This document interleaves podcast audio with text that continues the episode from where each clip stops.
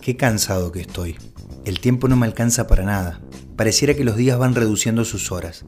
A veces pienso que no cuento con las 24 horas que todo el mundo tiene. El tiempo se me escurre entre mis dedos.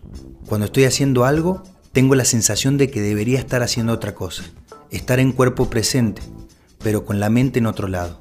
Un ente ausente, imaginando la posibilidad de estar en todo lugar en el mismo momento, logrando de este modo no estar en ninguno. Hoy en día la mayoría de las personas optan por realizar muchas actividades. Se toma como sinónimo de aprovechar el tiempo. Sin embargo, no siempre es así. En varias oportunidades, esta cantidad de tareas están desordenadas o no ocupan el momento oportuno, de forma tal que hacen perder tiempo y muchas veces cosas valiosas también. El tiempo es uno de los recursos limitados que las personas poseen.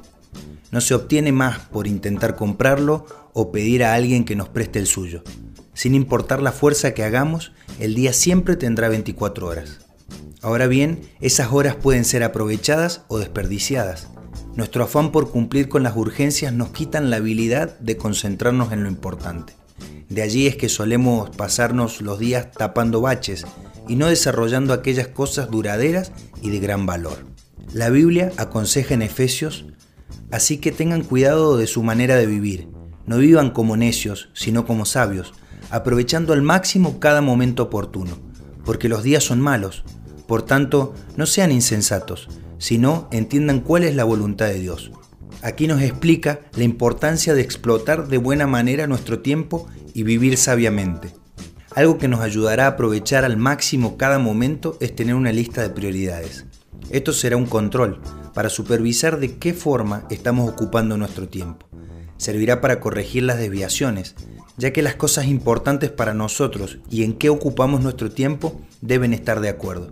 Si la familia está en un lugar de importancia y se ocupan muy pocos momentos en ella, tendré que acomodar mejor mis actividades.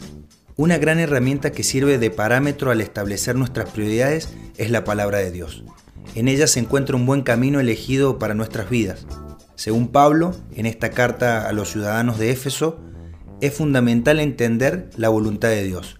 Esto nos hará establecer un orden correcto de nuestras cosas, sin dar menor o mayor importancia de lo que corresponde a cada una.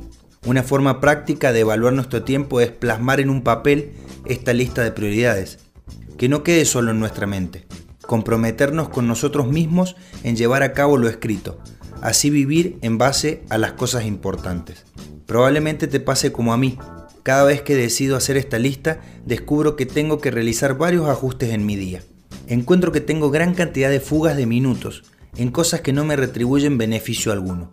A su vez entiendo que lo que se lleva el menor porcentaje de mis horas se trata de lo que en teoría es lo más importante para mí. Te desafío a que acomodes tus prioridades, disfrutando de cada momento, estando presente en aquello importante. Al final de cuentas, si te llevarás algo de esta tierra, es pasar por ella con una sonrisa. Estás en Radio del Alma. Tu hogar y para.